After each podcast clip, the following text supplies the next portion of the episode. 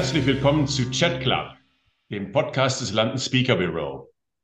Mein Name ist Roland Festring und ich leite das London Speaker Bureau in Deutschland, Österreich und der Schweiz.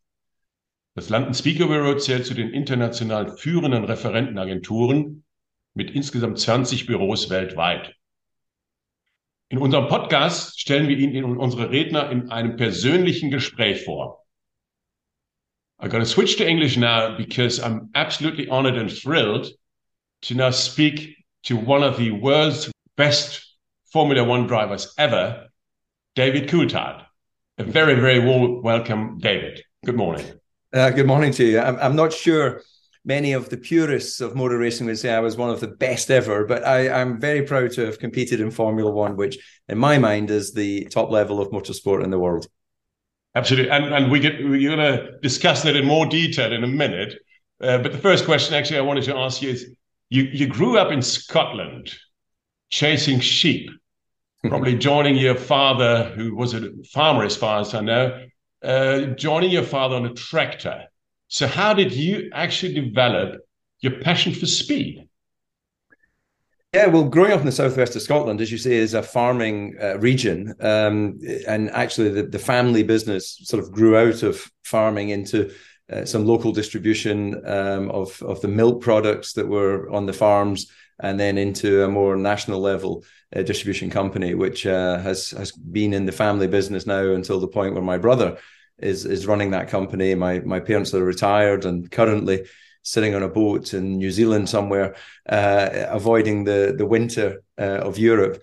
And uh, the, the, the real hook and the, the reason why I got involved in racing is my my father had been Scottish karting champion when he was fourteen, and he'd been supported by his father, who was very much into horse racing, motor racing, all of those good speed related uh, sports that involved horsepower. Uh, but sadly for my father, his dad passed away when he was 14, and uh, his mother uh, wasn't supportive of his career. He was sent off to boarding school, and uh, he had a fairly miserable time there as a dyslexic young young boy man. Uh, came out of that experience not very academic, but having thrown himself into further sports. So there's a the the, the champion of champion sports each year. It's in Latin is called the Victor Ludorum, and my my father was winning this two times as a track and field athlete, and then inherited the family uh, transport business when he was 21. Had this great drive towards sports, and and that drive and experience in sport uh, allowed him to grow a business and and make it more successful. Uh, have three children, uh, along with my mother, of course and all of us were given the same opportunity to have little go karts around the transport yard, uh, still in the southwest of Scotland, uh, and then motorbikes and all that sort of good stuff that you can do in the countryside. Um, my brother wasn't interested in racing. I was, uh, and my sister was. So we we both raced, and uh, I was able to win the Scottish Championship and then the British Championship, and then progress into cars. And where Jackie Stewart, a three-time world champion, comes on the scene and uh, was uh, recognizing the the sort of progress I'd been making and uh, invited me to join his son's racing team, which was called Paul Stewart Racing.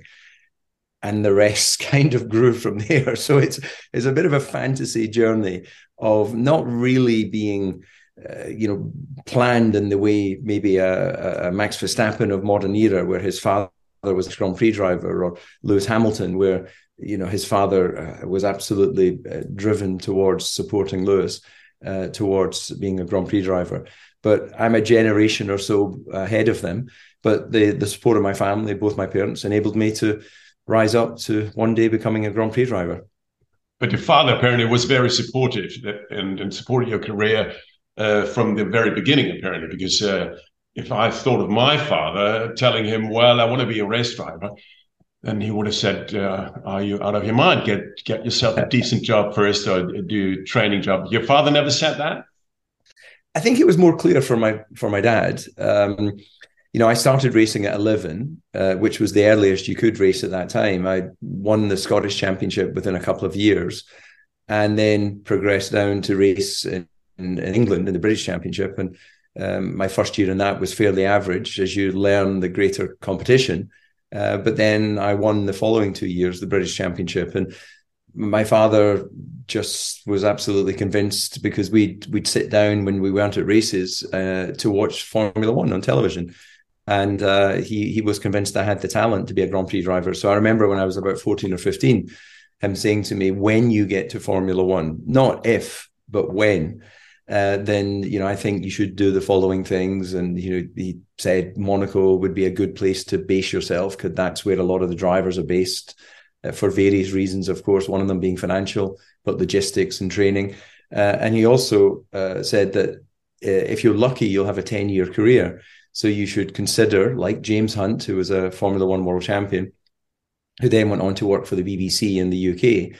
He said you should consider working in television beyond your career so when I actually look at my my life journey, I did become a Grand Prix driver. I managed to to be a driver for 15 seasons, and then I started to work for the BBC. And here I am, 14 years later, still working in broadcasting, uh, having started a production business with two partners, uh, who Sony now own 30% of our company as one of the largest growing sports production businesses in Europe and it's been an incredible journey. Um, and you know, here I am talking to you, reflecting on what's been a whirlwind of um, you know challenge and uh, overcoming adversity, of course, success, failure, near death experiences. It's it's been quite a journey.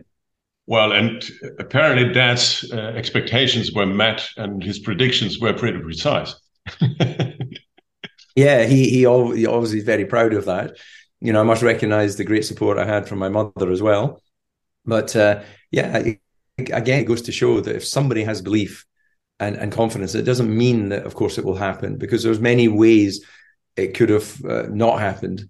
But with a belief and with a commitment, then you you just keep coming back from all the knockbacks. You know, you just keep going forward and I think it, it's a great education in, in mental strength and, and desire. Touching back on, on your career, so when you were actually a Formula One driver, you were basic in, in competition almost with one of the legends, out Ayrton Senna. I think he basically he just passed away three weeks before you did your first uh, Formula One race, but for quite a number of years you were competing with Michael Schumacher, another legend apparently.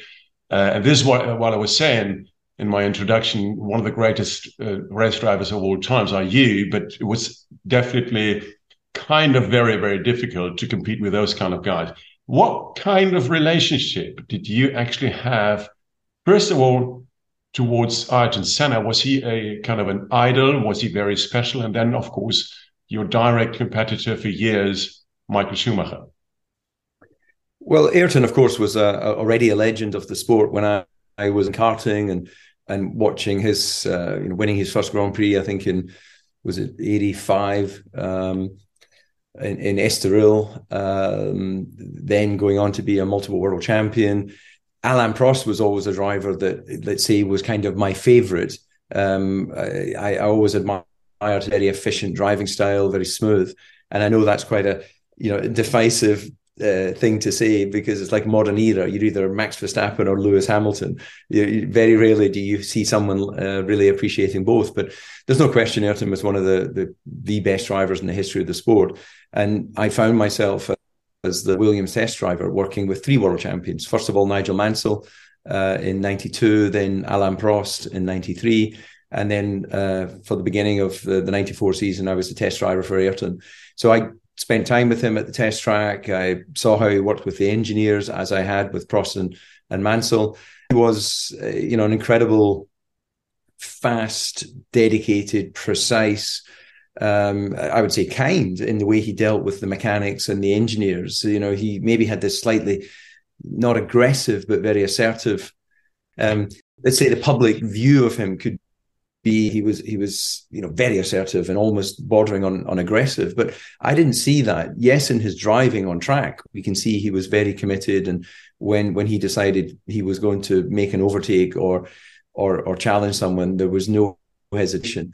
But in the way he worked with uh, his team he understood the power of team. He understood the, the power of every individual within that team were playing a part in, in building a car and and supporting his challenge to towards being on track. And they quite literally had his life in their hands.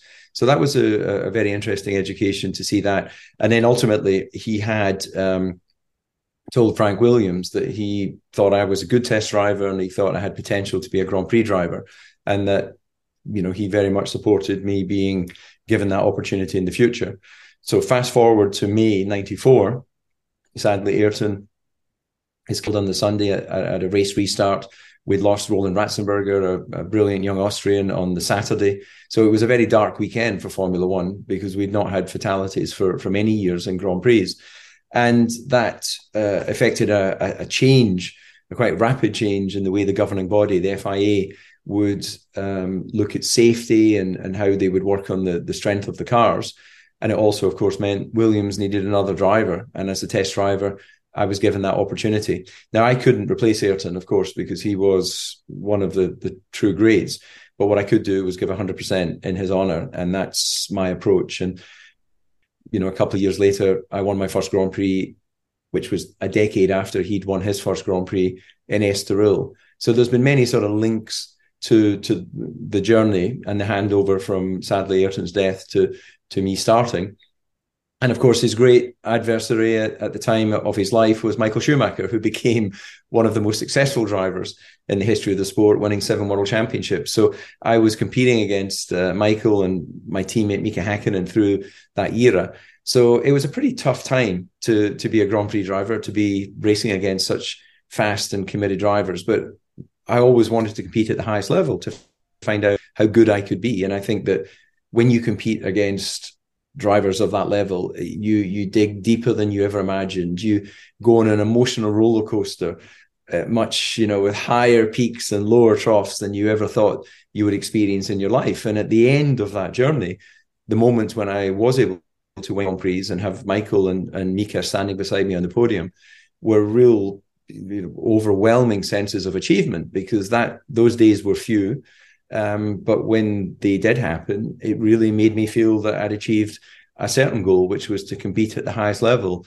So, um, you know, obviously tragic uh, circumstances that sees Michael not able to to function in in, in public uh, public life today, but uh, you know, in his son, we we see, you know, his his name continuing to to compete or be part of Formula One, and there's always with improvements of medical science the hope and belief that one day we'll we'll see Michael re-enter public life.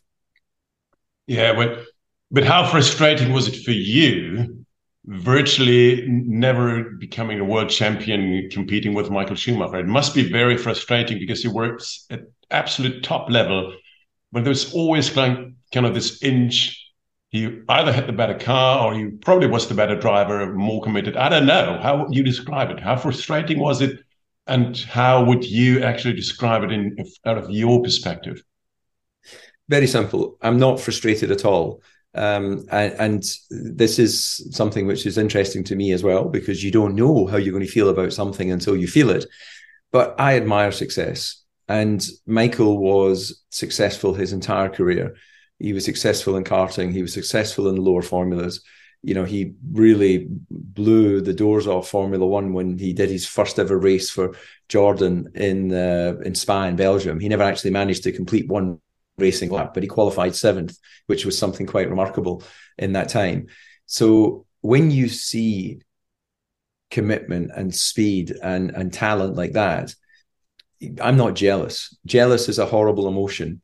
You know, I'm I'm a I'm a competitor. I'm someone that wants to work to improve. My entire life, I've always tried to be better at what I do. And in the end, we all come up against someone that's a little bit better. Even in Michael's journey, there was a, a point in his career where he came up against someone better because there is a, a journey, uh, you know, a little bit like a, what goes up must come down. It, the only time you never see the come down is when somebody retires at the, the top of their results.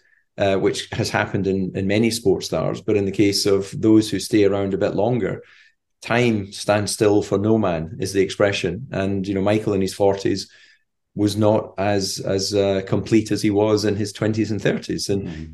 that is not a that is not a, you know a, a, slight on him or a you, you know to try and devalue his greatness he was one of the greatest Formula One drivers in the history of the sport. I am very lucky to have raced at the same time as someone as, as great as that. And therefore, I sleep very well, knowing that, first of all, I was lucky enough to be given that opportunity. I was smart enough to work to, to create that opportunity. And this life journey has been just incredible. It, what, what a way to live your life when you can, uh, you know, be uh, judged on the world stage as to what your your uh, level of uh, contribution is. So I, I, I sleep very well, um, and I admire I admire those that have had that last little bit of talent. So now, when you when you follow, follow Formula One, I never have. I have to admit, I never was a a huge fan. I always followed a bit, but I never really was a huge fan. Uh, but there's always, as a spectator, you think, well, he had to pull out again, so he's not a good driver, or the other people have the better cars. So it really, I guess, it really needs the two. You have to be a very, very good driver, and you need a very good car. Or is it to a certain extent possible to compensate the one with the other? the car is the most important factor because without a great car, you'll you'll never be in the position to win a Grand Prix. You can always have the, you know, one driver winning one race. Uh, uh, and with the greatest respect to say Ligier, Olivier Panis won the Monaco Grand Prix in 1996. You know that car was not the best car. Olivier was a very talented driver, but they did a great job on that day, and I think there was only four or five finishers and they won the Grand Prix. You count the winners at the end, but I think that uh, the the the car is always the backbone of the potential success of the driver, and then the driver makes the last little difference. Very rarely do we ever see two greats in the same team, like an, a Prost and a Senna uh, would be a great example of that. You know, very often you have a lead driver and then another lead driver in in the other team, and they, that's where the big rivalries are coming. But um, yeah, it, this this is not a pure sport in sense of it's just human against human. If in physicality, it's still humans against humans because brain power designs and builds the car, and then the sports person gets in behind the wheel and drives it as quickly as they can. So even with this modern era, with all the technology we have, people are not going out of fashion. We we still are the ones that drive the technology and and design and build and then deliver that to a driver but then the, the driving style apparently is quite makes quite a difference as well. This uh, apparently there's there's very very aggressive drivers. How would you describe your own style of driving? Well, I think I was a smooth driver. I was not someone you would see sort of car flying around all over the place. You know, Gilles Villeneuve back in the in the the, the 1780s with uh, Ferrari would be seen as someone quite aggressive. Uh, there's various other examples. Ayrton Senna was quite, let's say, an aggressive driver in comparison to Alain Prost. But the, you always have to hustle the car a little bit. Um, but the reality of a Grand Prix car, it's a inverted aircraft. You know, it's like a jet fighter, but on on wheels. And the faster we go, the more downforce we generate. But the downforce is is dependent on the wings having a stable airflow over them. So if you're in an aircraft and you go through turbulence, we're all familiar with the aeroplane shaking in the wind. A, a, race car is the same. You might not have the same level of shaking because you maintain a positive contact with the tarmac. But when the airflow is disturbed over the wings, you have a varying level of downforce and therefore potential. So at that point, you may see the car moving a little bit more. But we're not rally cars. We're not, you know, cars that are designed to to to move a lot and, and use that movement to be able to, you know, encourage the car around the corner. So when when I or when you would invite me to drive with you from Monaco to Nice or whatever, what kind of driver are you then in a, in a normal car? Well, I, think I'm one that gets a move on. I wouldn't say I was a fast driver on the road, but I don't sit there, you know, meandering away from the traffic lights. I never understand, you know, people who, who do that, other than they may be really, really trying to hit their record fuel economy. Um, in which case, I suggest they take a bicycle and then they will get absolutely, you know, zero emissions. But if you're driving a car, I think you should drive uh, within you know the rules and regulations, get a move on, and not hold people up. So I would say I was very conscious of other road users. You know, if somebody's coming up behind me and wants to go faster, no problem, I'll move over. Um, and I would feel that I would I would like to imagine I'd be offered the same courtesy. But what is quite scary actually is when you see the world today, and there's so many different people, of course, from so many different backgrounds. You just need to be walking in on the streets or trying to walk through an airport to see how unaware people are of those around them. So it's actually quite amazing that somehow on the roads, uh, you know, tragically there are many accidents on the roads, but it's actually amazing there's not more accidents because a lot of time people are just completely in their own little world. And of course, you're not on the racetrack alone. You're definitely not on the open road alone. And how, in all honesty, how many speeding tickets per year do you get?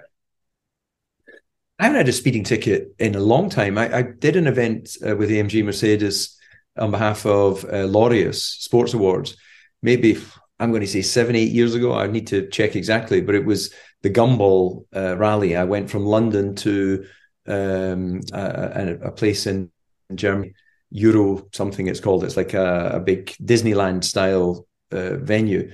And just at the last part of that journey, I was in a nice AMG C63. Uh, I was pulled over doing, you know, 10 or 20 kilometers an hour more than what, what the speed limit was on the motorway. Fair enough. The limits are the limits, and I paid the fine and continued my journey. Um, but other than that, in the UK, which I don't spend so much time, but I'm actually talking to you from the UK today. I'm going up to Scotland for, for Christmas and New Year. I haven't had a, a speeding fine in decades. So it sounds like you're a very, very disciplined driver. Do you actually ever engage a driver, somebody that drives you, or could you stand yeah. up somebody else driving you? No, no, I, that's probably the reason I've not had a parking, uh, a speeding fine in such a long time. Ah, in, that's in the, good UK, excuse. yeah, in the UK, very often I have a driver around London because I'm here for business, and it just traffic and, and just inefficient to be sitting in traffic not doing anything. Where if I'm in the passenger seat, I can be on my laptop, I can be making calls. So um, I wouldn't really be a long distance driver. I do it more when I when I go and visit the family in Scotland. Uh, longest journeys in France would in in the south of France would be going from Monaco to to Milan for the Italian Grand Prix. I've driven once to Barcelona for the Grand Prix, which was five six hours. But largely speaking, I fly everywhere and then have a driver at the other end. And you you rent Learjets and yeah, occasionally around the world. Yeah, occasionally I'll I'll be um, you know on private aviation uh, if that's the most efficient way. But the rest of the time, you know, I've got to say that certainly uh, for the longer flights, there's very good service from from Nice to Middle East, first of all, Dubai, or to New York from Nice. So if I'm trying to cover east or west, that's covered, and and through Germany as a great connecting um, hub for for either via Munich or, or Frankfurt. Yeah, well, I'm certainly I'm referring to to uh, the year 2002, uh, 2000, I think it was, when you actually survived a plane crash in a in a Learjet. Uh, yeah, must have been a, an extraordinary experience.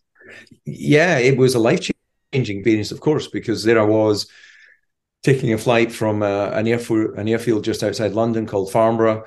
Um, an hour later, uh, we have an engine failure, left engine. Uh, nearest airport is Lyon in France. Uh, we start a let's say an emergency procedure, although a single engine landing is is a completely achievable um, procedure. And then after maybe thirty minutes of uh, coming into the final approach, the pilot made three um, three times uh, the the worst mistake you can make, which is uh, being too low and too slow because when you have only one engine you you should always have at least a little bit more speed because you've got less power of course.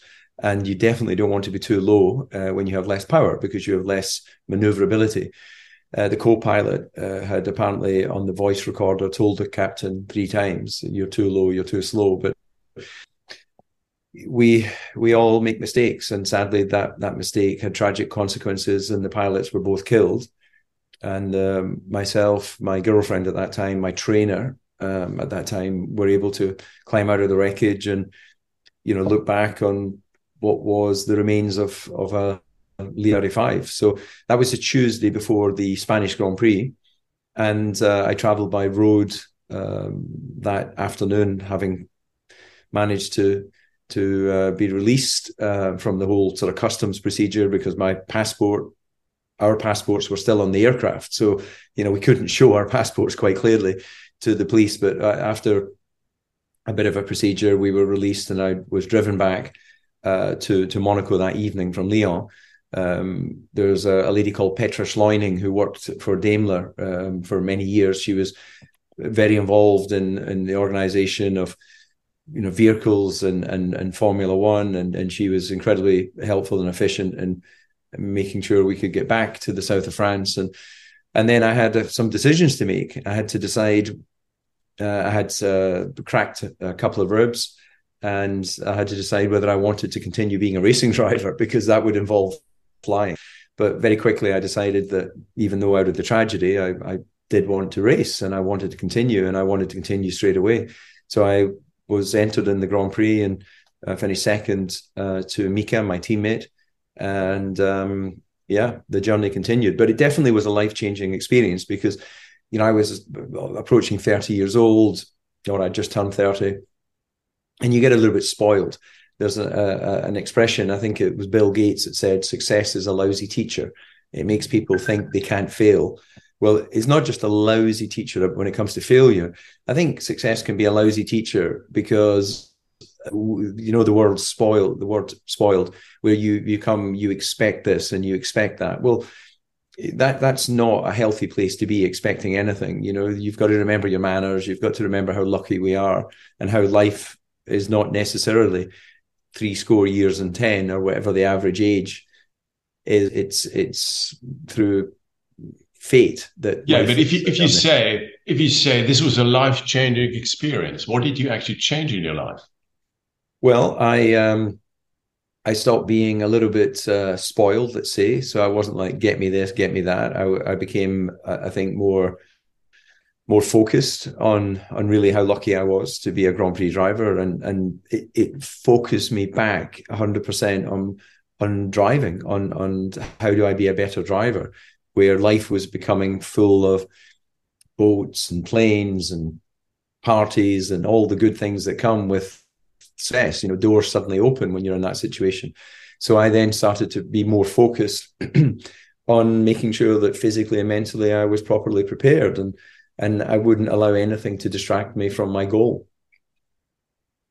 I think most of the people who are listening now would think this is extraordinary. You're surviving a plane crash, and three days later, you're sitting in a racing car again, yeah. and even becoming number two yeah. in the Grand Prix. Most of us, most probably would say, oh, Jesus Christ, I just survived a plane crash. I need to rest for a week or two, and I have to go yeah. to wherever and, and relax. So, how did you actually get focused that quickly and to even almost win the Grand Prix? I've got to imagine that if we go through the history of human beings, if we go back to a point where you you you needed to get on with things to survive, we didn't have all the modern facilities that we have today. You know, electricity and and heat and communications and everything. I think that as as we become more comfortable in the world we live in, we we've become more. Oh, you better take some time off, and you you better. You, you know, I think that society has become, let's say, uh, softer in their approach to how we deal with events. And I think in sport, if you look at how quickly sports people recover from injuries, one because they they have really good support, no question. They have good doctors there. But when it comes to a bone healing, a bone is a bone. So why does the athlete heal more quickly and get back on the football field? Desire, hunger, continuing to train the other parts of their body, even when they cannot train the leg that is broken. Where modern society would say, Oh, you've got a broken leg, we're going to put it in a plaster cast, and you should go and stay at home for a month. And do, and people go home and sit and watch television, don't do anything. So if if that was a broken bone 200 years ago they they weren't having a plaster cast you know they they might have understood to tie a couple of sticks to the side of the leg but they still had to fight for their survival so i suspect that if they survived the broken leg, they would have healed more quickly because they would be, you know, still active and still doing things. So I think that sport, not because sports people are, are, are mentally better or mentally stronger, but it, they just have a very clear focus and what they want to do. And I think in normal society, a lot of people do what they, they do because that's what they do, but it's not their passion, it's not their desire, and therefore it's not their hunger. I think that having passion in whatever you do allows people to. I, I'm maybe not explaining this very well, but if people who own own their own business, who own a shop selling newspapers or magazines, whatever it happens to be, they don't tend to take many days off because they're sick. They tend to work because it's their their business. People who work for others notoriously will take, and in some cases much more, will take time off. And quite often in Britain now, you see if it's a bank holiday Monday, people will be sick on a Friday because then they get Friday, Saturday, Sunday, Monday. The person who owns their own business is is not doing that. So it's just society. People become successful in business, not necessarily because they've got more academic skills, but maybe because they've got more desire, they've got more hunger, they've got more need for whatever reason. And um, I think sport is just an extension of that, and it's just filmed. If we filmed um, successful business people, it would be there would be something a common thread there, and it isn't always based on their academic results. Quite a lot of people that would be seen in society today at a high level never finished their college or university degree. They dropped out. So they don't have the qualification, yet they have success because they've got work ethic. Now, I think that brings me to another interesting point because people who are very successful very often are perceived to be arrogant because other people envy their success. And as far as I remember, you were perceived, in particular in Germany, to be rather arrogant. And of course, that probably may generate or originate in the uh, competitionship with Michael Schumacher.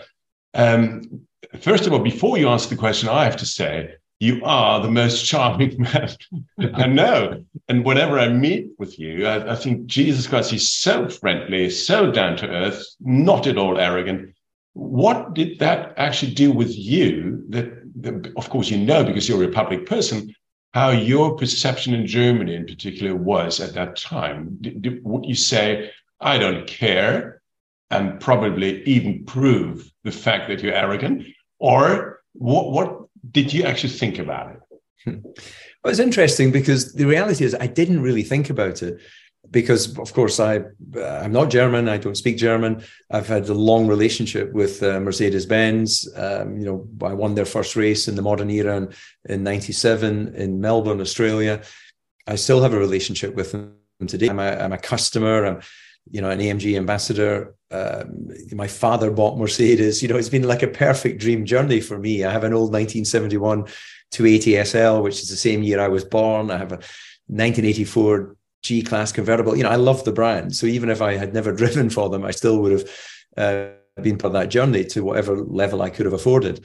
Um, and, and, incredibly loyal, I have to say. Um, you know, German business, German people, incredibly loyal if you've been part of a journey with them. So I've got tremendous respect for that. I never realized that I was perceived in a certain way in, in Germany because my job was to drive the race car quickly. My job was to develop the race car, was to try and extract the maximum I could. It, I, I wasn't feeling like I was a politician trying to get a certain amount of votes so I could do my job. So as long as I had the vote from you know the boss of Mercedes and the boss of McLaren, then I got my signature on my contract. That was the two most important people that that needed to believe in in my ability to to contribute to the team. So a much smaller lobbying group than uh, if you're a politician. But I I, I worked um, in retirement for for UBS when they were a global partner, and I remember one of their executives saying to me, "I have to tell you that." You know, we we've become friends now, and we, we get along, and we like each other. But I have to tell you, when you were a Grand Prix driver, I thought you were one of the most arrogant drivers And I was really surprised because I never realized. Not only in Germany, worldwide. Yeah, and, in, and in Switzerland, I just never knew that that's how I was perceived. And maybe maybe it's partly the media of how they tell the story of Michael's success and anyone who's coming against Michael. And you know, Michael and I occasionally crash together. Um, and maybe it's the way I answered questions. Um, I, I, really don't have an answer for it. It was. It, I think I've always been the same. Let's say. Um, but of course, there's periods of your life where if everybody's telling you yes, yes, yes, like in my late 20s, then you get used to people saying yes. And maybe you start to act in that way, which is where I think the plane crash really brought me back down to earth, quite literally. And and it made me remember the values that I was brought up with and the commitment that got me to that point. And I just wanted to focus 100% on, on the opportunity that was there for me. So that is what led to um, you know the the 15 year journey and who I am today is just a 51 year old version of what I was when I was 30 so yeah but okay do you have old friends in Scotland still? Really really good friends or is it like rather schoolmates? Or do you really have good friends? Yeah I, have got a, a, couple of good friends uh, let's say that have been part of my my life journey. Um, and I've got you know a couple of school friends that would fall into to that category as well. But inevitably you your your journey of life takes you somewhere else. And you know i left scotland when i was 17 i've always gone back there to visit family and, and friends but I, i've lived 26 years in monte carlo. So the 17 years i lived in scotland was was the growing years. It was the childhood years. And the 26 years i've lived in monaco are adult years where you you develop different relationships. And you know i have friends around the world that have are now let's say lifelong adult friends friends that are that you that you just know each other at your core because you're you've developed as much maybe as you're going to develop so i wouldn't claim to have a big circle of of close friends but i have a few close friends and then I have a much wider circle, of course, of people that I've met and enjoy their company. And when we see each other, it's very natural, very relaxed. But we're we're certainly not, you know, contacting each other every month or or something like that. But when mm-hmm. we see each other, we're very comfortable in, in each other's company. The one question I really would like to know, David, do you think or do you consider racing as dangerous? I never considered it dangerous, but I know that it's dangerous. So, what does that tell you about the way I view danger? I'm risk averse. I, I never see myself as a risk taker. So is it rather risk management and, and yes, this? Yeah, yeah, okay. yeah. I think that's a good way to a good way to say it. So, but I never saw driving the car as, but I, I think that's a good way to describe it. I'm a risk manager. But the way I saw driving a race car was it was just a very natural process of going to the limit of the grip that was available and, and trying to hit apexes. The apex being the perfect point in the, the corner to make sure that the car meets the meets the curb. So I always thought more as a sort of science project of this is the amount of physical downforce you have, this is the amount of physical grip you have from the compound of tire, this is the track conditions, this is the air temperature. Let's discover how fast you can take this vehicle around the racetrack. So the modern society wants to continue to wrap everything in cotton wool. And I, of course, I don't want anyone to be injured or anyone to be hurt. It's, that's a tragic end to any anyone's life journey, you know. But there's so many sports. You just need to look at skateboarders and mountain bikers. You can go on the social media channels today, and you can see hundreds of those those people breaking legs crashing into trees, and they're living with the knowledge that if they make a mistake, they'll hit a tree. In a Grand Prix car or a go kart, you you don't hit a tree unless you're very unlucky. You know, you'd have to leave the circuit to hit a tree. So I think that we're in a much more contained uh, risk environment, and you know, I I started my Formula One career after the death of Ayrton Senna. I never really considered the fact that I would be killed in a race car. I knew I could be, but it never worried me or scared me because if I was, I wouldn't be around to worry about it. So, you know, I think I'm just a very, matter of fact person when it comes to it. And as much as society wants to, as I say, wrap everything in cotton wool, if you look at one of the biggest growing sports of the last 20 years, it's been UFC. It's this ultimate fighting where, where it really is men and women with very small gloves, punching and kicking and headbutting or whatever they're allowed to do their way to success. This is the most raw form of combat. And it's got a huge following. And it shows something in the psyche of a human being. Not everybody, of course. And I'm definitely not a fighter, but something in our psyche is that survival of the fittest, that fight to to to prove that you are the strongest in your your your your you know the animal kingdom it happens very often you know the lions fighting to show who's number one or whatever it happens to be. And maybe just we're we're too intelligent to want to you know do that in mass society but we're also too much animal dna to to completely shake it out of our system.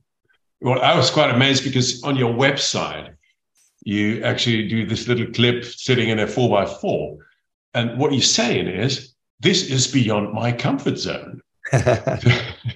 So that didn't really look as dangerous as like going around in uh, 300 or 300 kilometers around a circuit.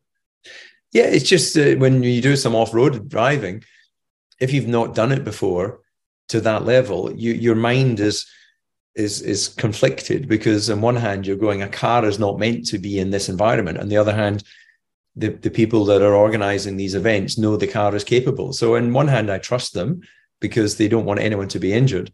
But on the other hand, it takes you outside of your comfort zone. So again, sort of showing a parameter of which I'm comfortable operating. And you know outside of that i'm i would need to learn it to become comfortable but you know i was learning being comfortable in a in a racing cart and a racing car since i was 11 years old so i had a lot of practice to be comfortable with it now the after your career finished you actually became a radio commentator with the bbc you became entrepreneur you you you actually i don't know you, you're not running the hotels but you you've got a business share uh, is that rather a challenge, or do you really want to kind of be involved in the hotel industry as well? Yeah, well, I had an, an, an, investment in the Columbus Hotel in Monaco for 10 years. I, I don't, I sold my shares, so I'm no longer involved. But part of the motivation was born out of I was living in Monaco, but I wasn't, I wasn't involved in anything in Monaco other than the, the Grand Prix, which happened once a year. So I wanted to be part of a journey, part of a business within in Monaco. And there was an opportunity to invest in the hotel. It could have been an opportunity to invest in a restaurant or some other business, but that was the one that came along, and it was uh, uh, with a, a Scottish um, partnership, which you know again had a, a connection to to my uh, where I'd grown up, and yeah, my my belief was I traveled the world. I spent a lot of time in a lot of different hotels, and for me, what made a great hotel was not whether it had a really comfortable bed or a, a well stocked minibar. It was the experience you get from when you enter, from the check in, when you ask for something. It always comes down to people. So I was always very much, let's say, customer driven. Um, and it comes a little bit, I think, from my my parents, the way they operate the transport company. They spend a lot of time dealing with the customers because my father would always say that you know there's a thousand businesses that can deliver products from one from point A to point B. So when you do your job at the price that you agreed, people are not going to thank you because that's what was agreed. But when there's a problem, that's when you do customer service. How you deal with that? How do you make the customer feel that you're you're, you're finding the best and quickest solution? So it was always sort of problem solving was what I was educated that as customer service. And um, that's the same attitude I took towards the hotel. How do we how do we make this experience the best it can be, accepting that we're not a you know six star luxury hotel. It was a three star hotel, and even little things like I remember calling the hotel once and they, they, didn't know it was me, but the, the engagement on the telephone was a little bit not very polite and just not that interested.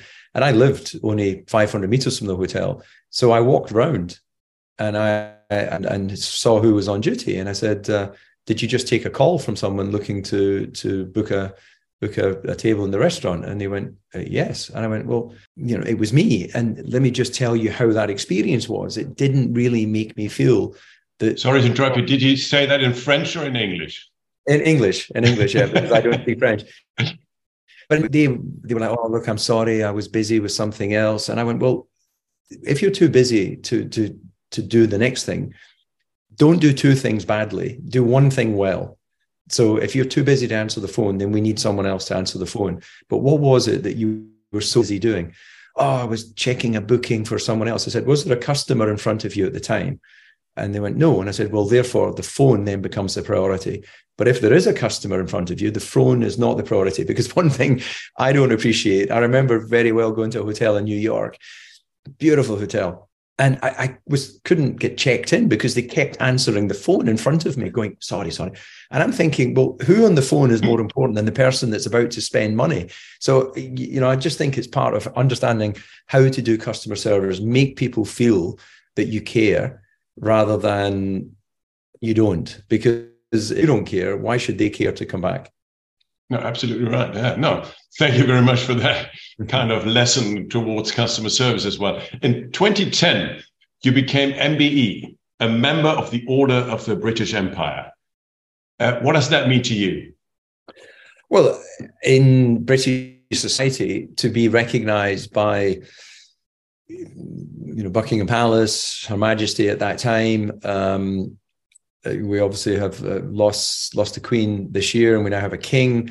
But to be recognised in that way in society is is not is not welcomed by everyone. The the, the I think it was uh, um, was it uh, John Lennon from the Beatles uh, declined to receive a, a, a, um, some sort of recognition from the palace because he had another view on on society. But anyway, everyone's allowed their own view on it. But for me, uh, it was through services to sport. And um, yeah, I was I was very proud because I had the opportunity to take my mother and father to Buckingham Palace. And did you actually meet the Queen? On that day, no, it was uh, King Charles on on that day. But I have met the Queen on on uh, other occasions, um, and uh, I have a nice photograph actually, not here but in my apartment in Monaco, where I'm with the Queen, uh, Ron Dennis from McLaren, and uh, Kimi Raikkonen and you can tell I'm saying something. I don't know what it was, and the Queen is laughing. Um, and that, she had a great affinity to Scotland, um, so maybe it was something about Scotland. I actually don't remember because I was quite nervous to meet the Queen, but it, it's lovely on reflection of what a great uh, public servant she was to to uh, imagine that at one moment I was able to make the, the Queen laugh out of all the many, many people that she'd met on her life's journey. but on that that particular occasion, it was um, Prince Charles as he was at that time, and you you know you get your medal pinned on your jacket, and you get some photographs at the palace, and yeah, it's a really nice experience. No, great. So we could go on. I think there's there's other topics here supporting social projects like Wings for Life.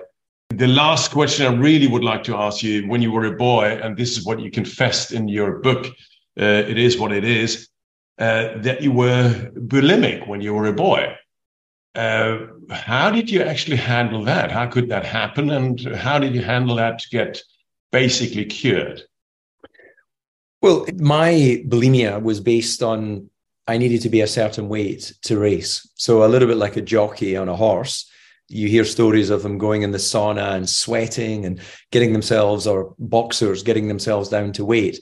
I had to be at a certain weight. And I was already one of the taller drivers when I was in karting. So weight was a problem. And I'd weigh myself in the morning, I'd weigh myself at night. And if I was too heavy, then if I'd had dinner already, then I was in a position where it was very easy for me to make myself regurgitate the food. And I would exercise, and I was just, I became obsessive about being on weight because weight is key to performance the cure was very simple. When I moved from karting into cars, there was not the same extreme need to be a certain weight. You you needed to be light, but the, the we're not weighed as a as a total package.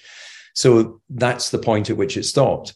So mine was not based out of looking at myself in the mirror and going, "Oh, I'm fat."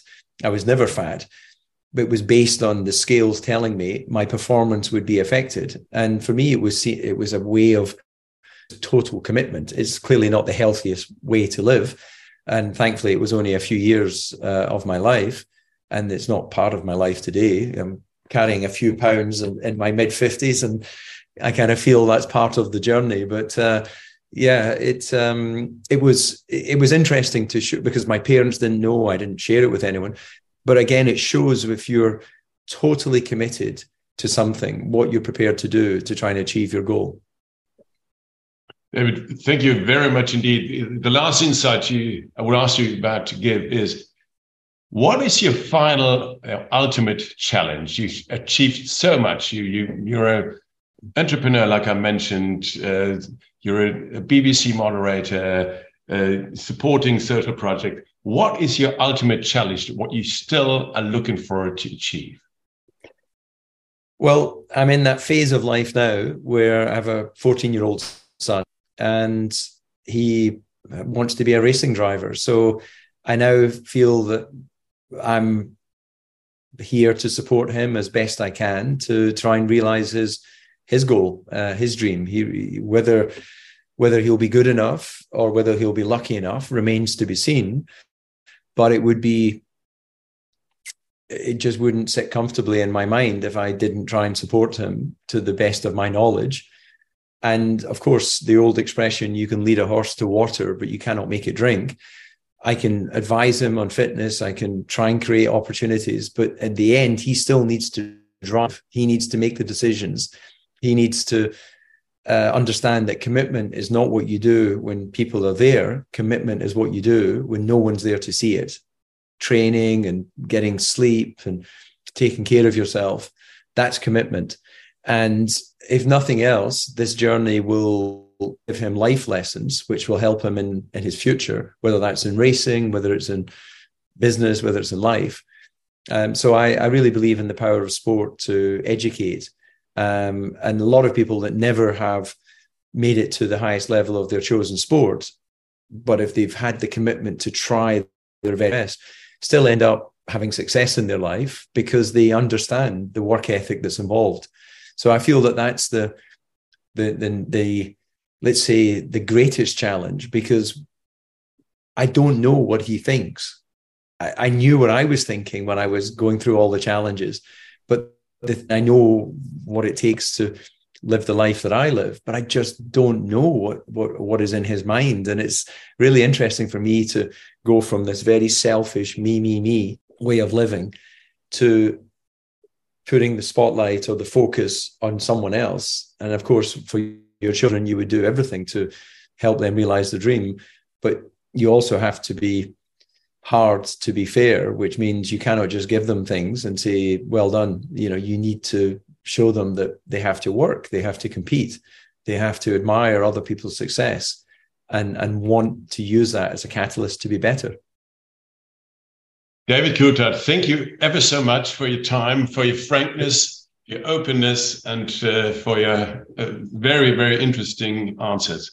Thank you. Thank you very much, David, and hope to see you soon. Excellent. Thanks very much. Have sure. a good Christmas. Okay. And you have great Christmas, David. Okay. Bye bye. Bye.